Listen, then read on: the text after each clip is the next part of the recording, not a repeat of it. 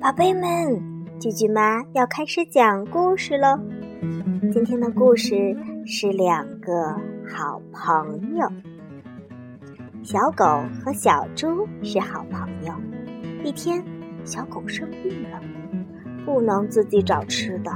哎呦，这可是把它饿坏了。小猪知道了，带着蛋糕来看小狗。小狗，小狗。快尝尝，快尝尝，这是我自己做的蛋糕，我还有好多呢。小狗高兴极了，它边吃边说：“，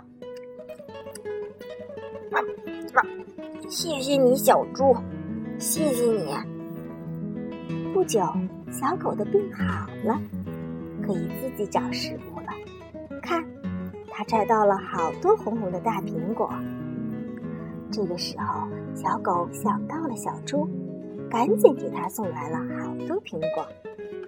瞧，这两对好朋友在一起吃着甜甜的苹果，真开心啊！